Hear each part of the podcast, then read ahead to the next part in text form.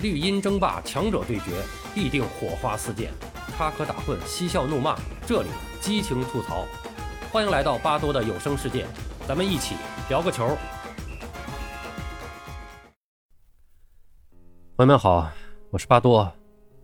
最近这个中国足坛又是多事之秋啊，呃，咱们今天简单聊一聊这个，就是总结一下这些年啊，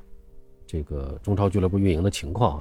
呃，从这里面呢，咱们来讲一讲这个中超俱乐部的这种生存法则吧，就是简单的聊一下这个事儿啊。呃，因为目前的这个扫黑啊、反腐啊什么这个这个这个事儿啊，现在，呃，反正咱们就都是等这个官方消息吧，等官方消息出来，咱们就，呃，再来说。因为官方不发布，咱们点谁的名儿，其实说实话也不太合适啊。所以咱们就说一说这个。俱乐部的情况，为什么会想起来说俱乐部的这个运营法则的这么一个话题呢？就是昨天三月二十九号，中国足协是对外宣布了二零二三赛季的这个职业联赛俱乐部的准入名单啊。那么这里边我们看到，就是上赛季还在中超联赛打拼的广州城啊，就是原来的富力，还有这个河北队都没有通过资质审核。呃，那么我估计呢，解散恐怕将成为最终的。归宿，而另外一个让人扼腕的出局者呢，就是上赛季的中甲冠军昆山 FC，啊，这个我觉得真的是更令人痛心啊！这支原本将升入本赛季中超的这个江苏球队无缘准入。二零二三赛季的中超联赛，那么目前是确定了只有十六支球队参赛啊，这个是在很早很早，也在去就是在这个去年联赛结束，也就是今年年初的时候。我曾经就说过啊，我跟大家聊过这个事儿，我就说过，我说今年的这恐怕去年扩军到十八支，今年恐怕凑不齐十八支队参赛了。当时我就说，现在果然确定了十六支啊，这我觉得中超确定在这个十六支参赛已经是很不容易了啊。那么作为中国足球过去十年最具代表的俱乐部是谁？广州恒大啊，就是广州队，现在拿到八个联赛冠军，两个两个亚冠冠军，请过里皮、斯科拉里。包括像卡纳瓦罗等等这样的哎世界名帅吧，那么引入过像保利尼奥啊、高拉特啊、孔卡呀、塔利斯卡呀，包括杰拉迪诺呀啊这样的这个大牌的外援，呃，可是随着这个恒大集团的财务状况的不理想啊，那么俱乐部呢虽然没有解散啊，但是去年就迅速的陨落，降入中甲。呃，那么从二零一零年开始投资足球，这个恒大集团呢曾经以这个拯救中国足球为己任。十二年啊，这是一个轮回啊！恒大降级了，中国足球非但没有被拯救，反而是跌到了更深的谷底。过去十年，解散的中国职业足球俱乐部的数量应该说是不少，已经很难用具体的数字来统计了。几乎每个赛季开始前都会上演同样的戏码。那么最近这三年尤甚啊！这个大背时代的大背景，咱们就不多强调了。那么这些已经解散或者即将解散的足球俱乐部的命运。啊，几乎是相同的，就是背后的投资公司没钱了，只会花钱不会挣钱的足球俱乐部，那么在这个企业中，它只能是像肿瘤一样被切除了。纵观中国足球职业联赛过去三十年的发展历史，绝大多数的俱乐部都是处于非良性、非理性的生存状态中，呃，它有着只属于自己的独特的这个生死存亡法则。哎，一年又一年，一代又一代，可以说是雷打不动的游走于职业足球发展的正常轨迹之外。早些年，那么中国职业足球俱乐部的雏形基本上就是在各省队、市队参加全运会的队伍。那么这些球员都出自各省市青训系统，十四岁、十五岁开始组队。那么如果全运会足球比赛的参赛年龄段设置为 U 十六、U 二零，那么这一批球员就可以连续踢两届比赛。为了备战全运会，那么不少地方足协就会把球队注册成俱乐部，然后找当地的企业来赞助，申请参加最低级别的中冠联赛。啊，那么二零一八年以前啊是中乙联赛。那么这样一来，球队备战全运会期间有更多比赛的同时，也寄托了部分人的职业足球梦想。那么全运会结束以后，也就是这批球员基本上在年满二十岁以后。他们和他们的球队就一起来到了命运的十字路口。如果有企业持续赞助支持，那么这个球队可以生存下来，继续参加职业联赛；否则，在没有比赛任务的情况下，那只能是自动解散，球员们自寻出路。啊，一部分人呢就到其他的俱乐部去踢球，一部分人呢选择去上学，还有一部分就无奈的步入社会。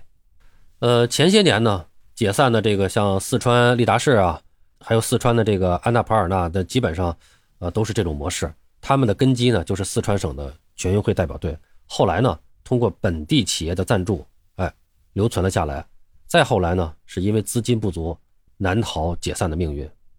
啊，那么。呃，之前这个国足队长杜威啊，就曾经讲过这样的一个事儿啊，就说他自己二十岁前效力于上海有限零二代表队，先踢乙级联赛，再踢全运会。那么全运会结束以后，队伍的目标是冲上甲 B 联赛，但是没有成功啊。那么赞助商就不再投资了，球队是只好解散。杜威就面临着没有球可踢了。但是呢，杜威非常幸运，因为能力出众，被国家队的主教练米卢相中。他当时就相当于一个业余球员的身份，几乎是没有球队了，然后把他招入国家队。那么，借着这个平台，他有持续的有这个训练的机会啊，然后也有被更多的人呃认识他的机会。那么，当然在在这个平台之上，他有机会找到新的东家。那么最终呢，他还是延续了自己的职业生涯，并且是被呃米卢呢带到了韩日世界杯上。那应该说，杜威的这个故事呢，也成为当时中国足球那个年代的一段佳话。其实，相同的故事还有一个类似的，就是郑智。郑智实际上在他十六七岁、十七八岁的时候，就面临着他所在的原来的这个啊东北的这个某支球队，我不点名了，就是已经解散了，他就面临着无球可踢。作为青年队的一个优秀的球员，他无球可踢了。但是，当时赶上中国国家队的主教练是霍顿，英国人霍顿。非常的欣赏郑智，那么霍顿一直把郑智招入他自己所带的这个国奥队和国家队中，跟着一块训练，啊，甚至一块打比赛。那么也就是通过这么一个呃机缘，郑智度过了他这个足球生涯的一个空白期，后来是找到了合适的下家，啊，那么如果没有霍顿，包括杜威，当时如果没有米卢这种破格的卓拔，恐怕这些人就都埋没了。那么我们实际上。我们老说中国有没有梅西，肯定有的，但是大量的这样的球员实际上都埋没了，埋没掉的是更多的。为什么我们老说中国足球搞不好？它不是在一个人一个事儿上，在整体的这种体系上。那么随着中国足球职业化的不断的这个发展啊，那么近些年呢，也是逐渐在摆脱这个以全运会代表队为班底组建俱乐部的这个模式啊。那么不少俱乐部也是通过做青训。来培养出一批人才，从底层一步一步的升级，最终，呃，实现进入职业联赛的一个目标。那么这个应该说是，呃，这个模式是对的啊，就是就是我们全运会说白了，全运会是一个专业体制，是一个上世纪八十年代以前的，就是那个一个一一一种体制模式，跟我们现在搞的职业化是完全格格不入的。所以我们现在就是。通过全运会来过渡到职业职业足球，它就中间它就存在很多问题，因为它不是一个体系，所以它对接起来就是很难。那么现在呢，就是随着这种职业化的发展呢，虽然我们的职业化也是有问题的啊，但是在跟这个全运会之间的这个矛盾呢，现在也在不断的在在摆脱啊。但是呢，这个全运会比赛的时候，这些俱乐部的优秀球员还是会被抽调到省市代表队参赛啊。这里边其实就是一个以省市足协。为这个主要基础的这么一个，呃，专业体制和这个以俱乐部为基础的这个职业足球的这中间的一个矛盾啊。那么你比如说，二零一一年五月，广东省足球运动中心和五矿建设有限公司就签订合作协议，由后者出资一百万元人民币冠名广东男足青年队。那么这支广东青年队的球员出自一九九三到九四年龄段。二零零九年的时候，他们参加过第十一届全运会，拿到了第四名。那么球队。在获得赞助的情况下，于二零一一年参加中乙联赛，并且备战二零一三年的全运会。那么这个球队的球员啊，它分别归属于什么？广州恒大、广州富力，还有山东鲁能、广州日之泉、梅州客家等等俱乐部。那么比较知名的有像什么刘彬彬啊、常飞亚、廖军健呀、方敬奇、杨超生等等等等啊。那么全运会结束以后，这个球队自动解散，球员按照合同回到自己此前归属的俱乐部。好，那么是这么一个模式。那么不管是没有解散的全运会代表队，还是一路从底层打拼上来的足球俱乐部，那么他们在进入职业联赛后，都必须要有足够的资金支持。比如这次解散的河北队，它的前身是河北省全运队，二零一一年开始征战乙级联赛，三年后冲上了中甲，得到了河北中基地产集团的投资。那么当时正值中国足球的金元时代，中基地产集团它是无法长期稳定的大额的投入。那么俱乐部呢，在二零一四年的时候呢，就曾经欠薪数月，濒临降级。二零一五年初，河北华夏幸福集团把俱乐部收购了。那么这支来自河北石家庄的球队，因为华夏幸福集团最初阶段的疯狂砸钱，可以说是在中国足坛也是掀起了一阵阵的波浪。那么，所有俱乐部进入职业联赛后，都会面对一个同样的问题，就是随着联赛级别的提升，最初打江山的球员那就无法满足更大发展的需求啊，俱乐部就需要换血，每升一级就要采买一批新的球员。华夏幸福俱乐部从中甲冲上中超以后，那么。整个上一个赛季冲超的阵容几乎是全部换掉了，大批原有的球员纷纷离队。这种情况实际上在广州恒大队身上也是发生了。那么金元足球时代有高薪的诱惑，也有因能力不足而随时下岗的可能。中国足球职业联赛发展三十年，俱乐部股权基本上都是单一结构，啊，就是说基本上就是股东就一家，啊，有一家母公司来投资，那么这家母公司的兴衰就决定着俱乐部的存亡。富力集团二零一一年入主广州城俱乐部以后，曾经请来扎哈维、斯托伊科维奇这样的大牌的外援外教，获得过亚冠联赛的参赛资格。但是投资十二年后，也是难逃解散的命运。富力集团上赛季就基本上放弃了俱乐部。那么这支球队是在广汽集团、越秀集团和和广州市城投集团共同资助下完成的联赛任务。那么广州恒大集团呢？也是持续投资足球的时候呢，球队是拿到了两次亚冠冠军。恒大集团出现财务危机以后，球队是立刻衰败，国脚级球员纷纷离队。那么球队呢，也是迅速从中超降入了中甲。在此期间，广州队是多次有过解散的传闻。那么球队直到本周才正式集中备战新赛季的中甲联赛。这里边还有更惨的，实德、权健、钱包等俱乐部啊，都因为投资集团负责人出现了违法行为被抓。俱乐部没有坚持多久以后呢？就宣布解散，啊，那么不可否认的是，很多企业投资足球的初心，啊，确实是对这个项目的尊重与热爱，但是也有相当一部分的企业投资足球的目的，它就不那么单纯，不那么纯粹，是希望通过投资来拉近企业与地方政府的关系，从而获得更多足球以外的利益。一旦这些利益无法得到满足，投资足球的热情就会降至冰点。有一位地方足协主席说啊，就说自己在跟一家中甲俱乐部负责人沟通的时候，对方就提出，哎，说希望能够帮助协调一块土地，哎，用于搞足球青训项目。那么这个地方足协主席就说，这个你免费要块地肯定是不可能，只能花钱租。啊，那么后来这个事儿就不了了之了。那么这个俱乐部呢，一直在酝酿离开目前所在地。那么受制于中国足球啊，前两年新出的这个规定，就是禁止职业。俱乐部异地转让规定而未能如愿，咱说实话，抛开其他来说，就这个规定也是有点莫名其妙，也是违反职业足球规律的，或者说它是不符合这种职业的这种商业运营的这种规则。说穿了，足球俱乐部它还是一个企业，那么作为企业的投资者，我创办了这家企业，呃，那么这个企业是一个足球俱乐部，那我，那么我我所在地。不能给我提供我很好的这个经营环境，那么我想换个地儿能够维持我这个企业的运营，那你凭什么通过行政命令来禁止这个企业选择自己的经营地呢？我觉得这个都没有道理的啊。但是关于这个，咱们不不是咱们今天重点说的事儿啊。那么在中国搞职业足球呢，就存在一个。永远无法解决的问题就是什么入不敷出啊！其实很多俱乐部，呃，欧洲俱乐部也有这样的问题，但是它都有一些良性的这种，呃，或者说一种成熟的运营模式来解决这些问题。回说回到咱们中国的俱乐部，就是说这个入不敷出的问题呢，就更加突出。那么就是说，有些疯狂砸钱的俱乐部的 这个收入，甚至还不及投入的百分之一。那即便那些小本经营的俱乐部，想要做到收支平衡，也基本上不现实。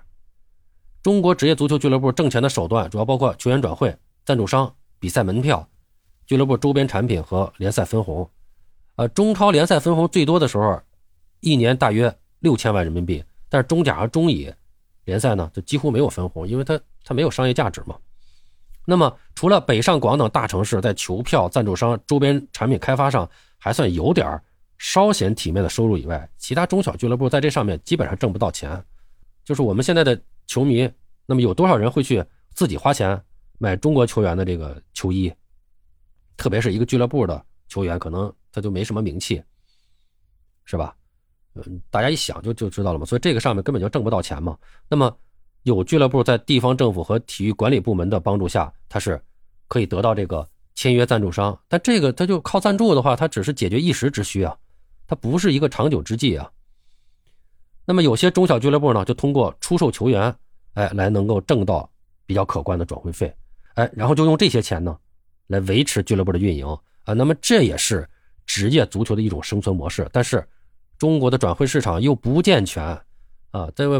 曾经有这么一个段子啊，就是说这个一家中超俱乐部啊卖给另一家中超俱乐部两个球员，转会费呢采取分批付款的方式来支付。后来呢，这个部分转会费就拖欠了两年没能兑现。这两家俱乐部的老板甚至为这个事儿在微信上互骂脏话。那你这这这都什么乱七八糟的这？再说这个疫情反复这三年中，中超联赛实行了什么赛会制？那俱乐部在门票、赞助商还有周边产品上的收入基本上就全都没有了，打水漂了。那么年底分红从最多的六千万也是降到了二零二一赛季的一千万，二零二二赛季的八百万。啊，那么操持这样一个赔钱的买卖，哎，投资公司如果经营状况良好的时候，问题不大。啊，甚至可以依靠砸钱来换几个冠军，但一旦投资公司的这个，也就是说这个股股东方母公司经济状况不理想，就会迅速垮台。江苏苏宁队在夺得中超联赛冠军以后就解散，这个事儿说实话是给中国足球形象带来了极大的负面影响。结果这个这个没想到今年这个去年中甲联赛冠军，这个这个昆山 FC 啊，江苏的这个昆山 FC 本来冲入中超了，再次。因为这个资金断裂的问题又解散了，这个真的是，哎呀，就是没能够准入，没能够通过准入嘛，这个真的是令人唏嘘啊。二零二二赛季结束以后，武汉长江俱乐部宣布解散，投资方卓尔集团承诺会把之前拖欠的工资分批发放给球员和教练。那么，在大多数职业俱乐部宣布解散的目的就是为了消化债务的大背景下，真的，我觉得武汉长江俱乐部的这个常规操作却成了。中国足球稀缺的品质，中国职业足球俱乐部全部是脱离于投资方、独立注册的有限责任公司。从法律上来讲，俱乐部宣布解散以后，球员的讨薪目标只能是这个独立注册的有限责任公司。那么，俱乐部宣布解散的同时，也意味着不在中国足协继续注册，后者也就不再受理该俱乐部的纠纷了。那么，比如说辽足俱乐部，二零二零年解散的时候，总共拖欠球员。工资奖金三千八百六十六万，球员们为了讨薪，曾经到省体育局门前拉横幅，但是解决不了问题。他们后来选择劳动仲裁，官司打赢了，但是拿不到钱，为什么呀？俱乐部账上没钱，也没有实体资产，办公地和训练基地都是租的，仅剩下一些办公用品什么的，那价值基本可以忽略不计啊。这种情况在中国足球非常常见，不少讨薪的球员到最后发现，俱乐部唯一的资产就是一辆大巴车。所以俱乐部解散以后，球员拿不到钱，在中国足球已经是常态了。那么更令人痛心的是，这不但没有成为羞耻，反而倒被一些足球俱乐部的管理者们拿来作为要挟球员的手段。那么每年审核准入材料的时候，中国足协都会要求俱乐部提交有球员、教练亲笔签字的啊，上一年工资奖金已经全额发放的确认表。那么个别没有发钱的俱乐部的管理者会对不想签字的球员说。你不签字的后果就是俱乐部解散。俱乐部一解散，以前的债务一笔勾销，一分钱也拿不到，谁都拿不到。呃，那么过去的十年，中国四级职业联赛解散球队的数量，刚才我也说了，是没有办法统计出确切的数字了。解散以前，投资公司也想转让，但是成功的案例不多，尤其是这几年啊，企业之所以不愿意接手足球。一方面是因为当下中国足球的形象确实不佳，其次是因为职业足球俱乐部的投入太大，回报太低，这根本就是一个赔钱的买卖。还有一个重要原因就是俱乐部都有着很重的债务和纠纷。天津天海俱乐部就是之前的这个权健啊，二零二零年解散前提出过零转让，但是他零转让是个小事儿，对于人家来说，他有十亿元的债务，这些需要接手方来承担。那这那谁接手啊？您倒是零转让了，但是还带着十亿元的债务过来，我还得还先还十十亿元，啊所以很多企业就是望而却步。天海俱乐部当时的债务还是在明面上的，而有些俱乐部解散时候的这个债务和纠纷是隐性的。接手的时候你如果不能完全理清，等你接过来以后，后患无穷啊。另外，像实德、权健、钱宝俱乐部的这个投资者都因为犯罪被抓了，那俱乐部的名声也是受到了影响，就更没有企业愿意接手了。愿意搞足球的企业家宁肯是白手起家，从最低从最低级别的联赛打起，也不愿意买一个可能有隐性债务或者名声不好的高级别联赛的壳。以今年为例，河北队退出职业联赛以后，廊坊当地会重新组建一支新的球队，那么这支球队是以年轻球员为主。从最低级别的中冠联赛打起，其中一部分球员来自河北的青训梯队。那么广州城俱乐部解散以后，本来有意向收购俱乐部的这个广汽集团，也是采取了相同的模式啊，我们不买了，我们另起炉灶，单独组一个球队，重新打。